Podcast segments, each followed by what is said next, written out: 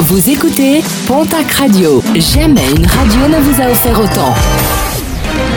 L'information locale à 6h, c'est sur Pontac Radio. Bonjour Jean-Marc Courage-Sénac. Bonjour à toutes et à tous. Procès en appel, celui du Landais de 40 ans, condamné en septembre dernier à 15 ans de réclusion criminelle pour tentative de meurtre sur son ex-compagne. Ce dernier a finalement fait appel. Le prochain procès devrait se tenir soit à Pau, soit à Tarbes. Ni le lieu ni la date ne sont pour l'heure connus. Un jeu dangereux, celui de plusieurs jeunes du quartier Lobadère à Tarbes qui n'ont pas hésité ce week-end à faire tomber des cailloux depuis le pont du chemin de la planète vers les véhicules qui circulaient en contrebas rue Jean Mermoz. Une scène filmée et diffusée sur les réseaux sociaux. Les automobilistes victimes de ces sont invités à déposer plainte.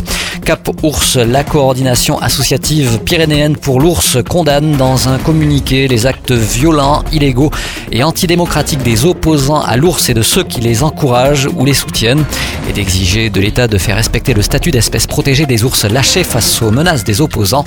Un communiqué qui devrait faire parler sur les sommets puisque la coordination dénonce par ailleurs l'attitude de ceux qui militent contre l'ours après avoir, je cite, bénéficié de millions d'euros grâce à sa présence. Le tribunal administratif de Pau examiné hier le différent entre Enedis et la commune de Billère. Cette dernière avait empêché le déploiement des controversés compteurs Linky sur son sol. La décision a été mise en délibéré au 19 octobre.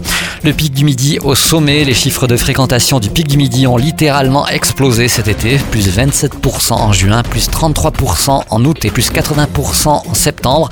Des bons chiffres qui s'expliquent notamment grâce à la météo clémente mais aussi aux nouvelles installations. Sur ces quatre mois, bien évidemment, le chiffre d'affaires s'en ressent avec une progression de ce dernier de 23%. Et puis un rappel avec des perturbations attendues pour ce mardi en raison de l'appel à la grève générale. Les transports en commun sont particulièrement impactés. Avant de se déplacer, mieux vaut donc se renseigner auparavant.